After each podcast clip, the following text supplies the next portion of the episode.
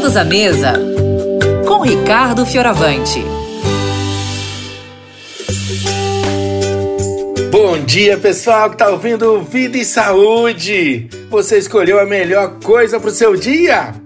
Bom dia, Rose. Você tá bem? Como tá hoje? E bom dia para vocês que estão na mesa aí, né? Eu gosto de ouvir vocês falando. Acho esse bate-papo assim, né? Sempre falando com a gente das coisas que a gente precisa, viu?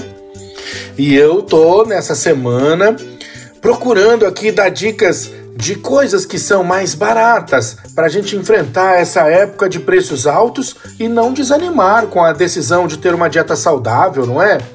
Não desanimar aí com a decisão de procurar alimentos que nos façam bem, sabe? Hoje a dica é sobre uma fruta. Mas antes de falar da fruta, eu quero te falar uma coisa. Uma ótima dica para você economizar quando faz suas compras de hortifruti, sabe? Quando você vai comprar frutas, verduras e legumes, é você procurar o que está na safra. O que é que está na época? Porque além de ser mais barato, ele também é mais gostoso e tá, sabe, mais vivo, mais ativo, mais cheio de nutrição para trazer para dentro de você. E eu escolhi entre o hortifruti de hoje, eu escolhi falar de maçã. É, maçã. Maçã tá na época. Maçã tá na época do ano mais barata também. Você vai encontrar ela num preço um pouquinho mais barato que normalmente você acha. E você vai poder se servir dessa frutinha maravilhosa. Sabe, Rose, nos Estados Unidos, eles têm um ditado assim. Eles dizem assim, ó: An apple a day, uma maçã por dia. Puts the doctor away, põe o médico longe. Uma maçã por dia, põe o médico longe. Eu não sei se é verdade, pode até ser um pouco de exagero mas de fato, a maçã é uma fruta versátil, ajuda a gente, né, para ter uma saúde digestiva muito melhor, porque ela é cheia de fibra solúvel, fibra insolúvel. Ai, a maçã é exuberante, né? A maçã também, se você pega aquela de cor vermelha mais viva, sabe? Você pode ter certeza que aquilo que dá cor vermelha age no seu corpo tendo uma resposta anti-inflamatória ajuda a reduzir os estados inflamatórios do seu corpo, tá?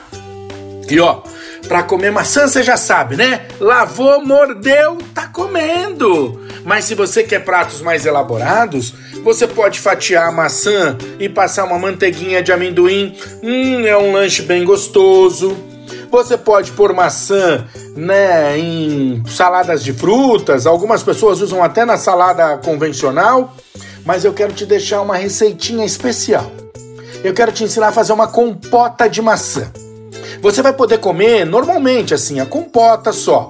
Pode também resfriar a compota e colocar acompanhando alguma outra sobremesa, um doce que você goste. Faz a torta e uma boa colherada de compota ao lado.